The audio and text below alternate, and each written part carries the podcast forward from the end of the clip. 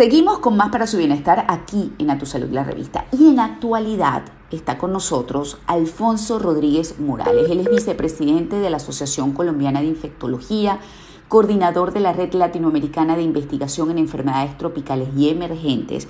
Y con él vamos a conversar sobre las variantes del virus COVID-19 y su potencial impacto en la eficacia de las vacunas, cómo estas variantes o estas nuevas cepas que se van descubriendo diariamente pues pueden eh, atentar contra lo que se espera, que es la cobertura eh, importante de, de las vacunas que se han creado. También vamos a hablar de los pasaportes COVID. En fin, todo lo que se pueda porque este es un tema de mucha actualidad. Gracias por estar con nosotros, doctor Alfonso. Buenos días. A ver, desde finales del año pasado, cuando se comenzó a reportar acerca de una primera nueva cepa del COVID-19 en Reino Unido y posteriormente en Brasil y Sudáfrica, eh, muchos han reaccionado con alarma, eh, pues pensando en el impacto que esto pudiera tener sobre la efectividad de las vacunas. Además, todos los días nos enteramos de posibles nuevas cepas. Eh, ¿Qué me puede decir al respecto, doctor Alfonso? Bueno, ha sido por supuesto un tema de una gran preocupación porque eh, sabemos, especialmente desde el mes de diciembre, que han ocurrido cambios en el virus en algunos países de manera muy considerable, empezando por la situación en el Reino Unido, donde eh, estos cambios del virus nos llevan a, observar que esa modificación que está teniendo el virus puede impactar probablemente en ciertas cosas, como de hecho se observó en, el, en este país, en el Reino Unido, con con una de las primeras variantes, en la cual justamente eh, esto se asoció, se asoció con un incremento en la transmisión y en el número de casos del Reino Unido. De manera tal de que esa es una de las primeras preocupaciones, que las nuevas variantes, que se llaman también eh, nuevas variantes de preocupación, que son modificaciones eh, del virus por sus mutaciones, por la interacción también con, con, el ser humano, entre otras cosas, puedan llegar a, ser causantes, por ejemplo, de nuevas olas eh, o nuevos picos de, la epidemia por COVID-19. Bueno, como sucedió en Inglaterra con, con, esta nueva cepa que al parecer es mucho más eh, virulenta, o sea, se contagia más fácilmente y además es mucho más agresiva o letal en las personas mayores. Pero ayer, por ejemplo, surgió una nueva cepa, si no me equivoco, en Suecia, de una mamá que dio a luz este, ella tenía COVID y el niño al parecer este, también está contagiado, pero la cepa en él es distinta a la mamá. Entonces todos los días uno lee información y lo que hace es como que angustiarse, ¿no? Porque pareciera ser un cuento de nunca acabar. También dicen que la, que la cepa sudafricana eh, eh, quizás no responde de la misma manera a las vacunas. Este, ¿Qué me puede decir?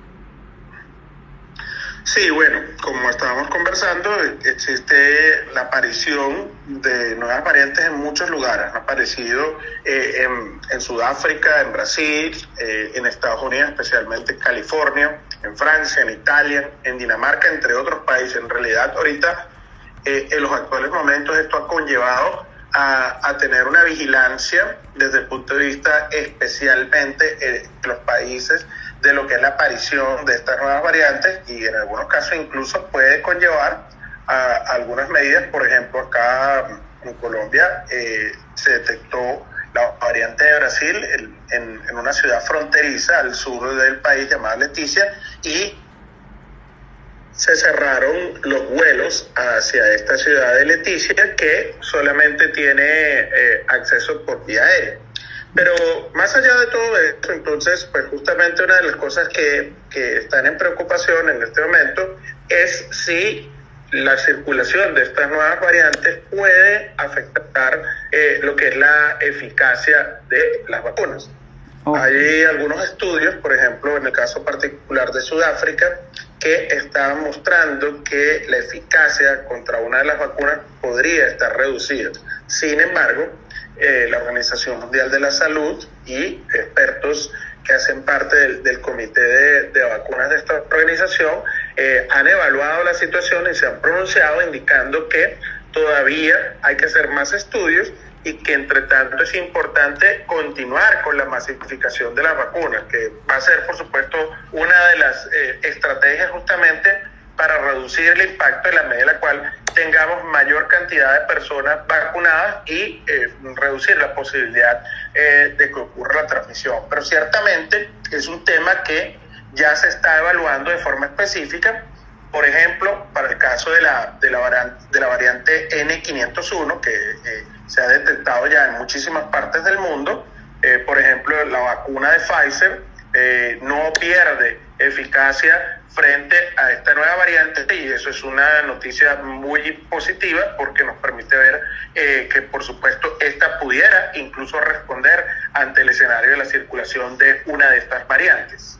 Ahora, con respecto a los pasaportes COVID, que es otro tema que están evaluando distintos países del mundo para permitir el ingreso a este, sus países, eh, ¿qué opina?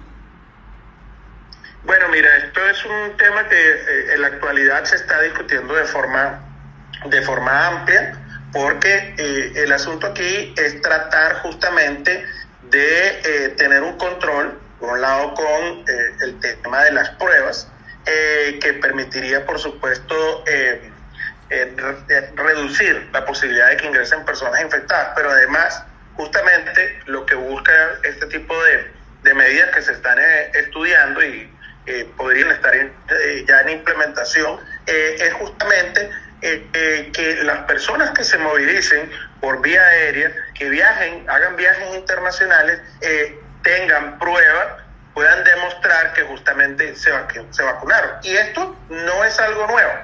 Esto es algo que, por ejemplo, ya bajo lo que se llama el Reglamento Sanitario Internacional, que rige y del cual forman parte todos los países que tienen representación en la Organización Mundial de la Salud, que son la mayoría, eh, pues se viene aplicando, por ejemplo, para el caso de la vacuna de fiebre amarilla.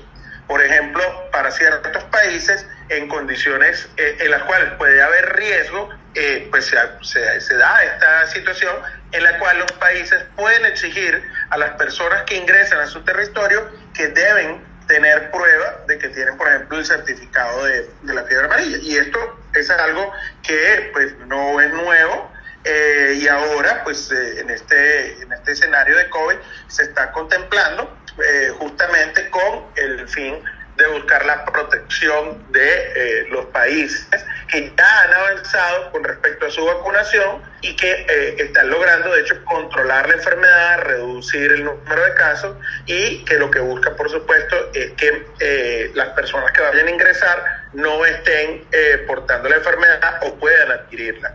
Así es. Bueno, muchísimas gracias. Yo espero que también eh, la comercialización abierta de las vacunas se dé para que la vacunación no dependa de si este, puedes ponerte o no la vacuna de acuerdo a los esquemas de cada país, sino que ya sea mucho más accesible y todos podamos tener ese pasaporte para que nuestra vida no se limite o circunscriba a un papel y a una autorización. Muchísimas gracias, doctor Alfonso. Con mucho gusto. ¿Nos puede regalar alguna red social para que la gente, si tiene alguna inquietud, pues pueda eh, dar, eh, escribirla directamente a usted? Sí, con mucho gusto. Me pueden seguir en el Twitter, es arroba DR Rodríguez M. Arroba DR Rodríguez M. Bueno, muchísimas gracias al doctor Alfonso Rodríguez Morales, vicepresidente de la Asociación Colombiana de Infectología, coordinador de la Red Latinoamericana de Investigación en Enfermedades Tropicales Emergentes, por habernos acompañado en nuestra sección de actualidad. Nuestra sección